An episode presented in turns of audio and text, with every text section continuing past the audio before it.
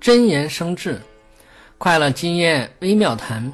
十八，刘备在临终时，曾经给阿斗留过一句话：“勿以善小而不为，勿以恶小而为之。”这是说，品格高尚、有智慧的人，绝对不会对小恶小善而放松。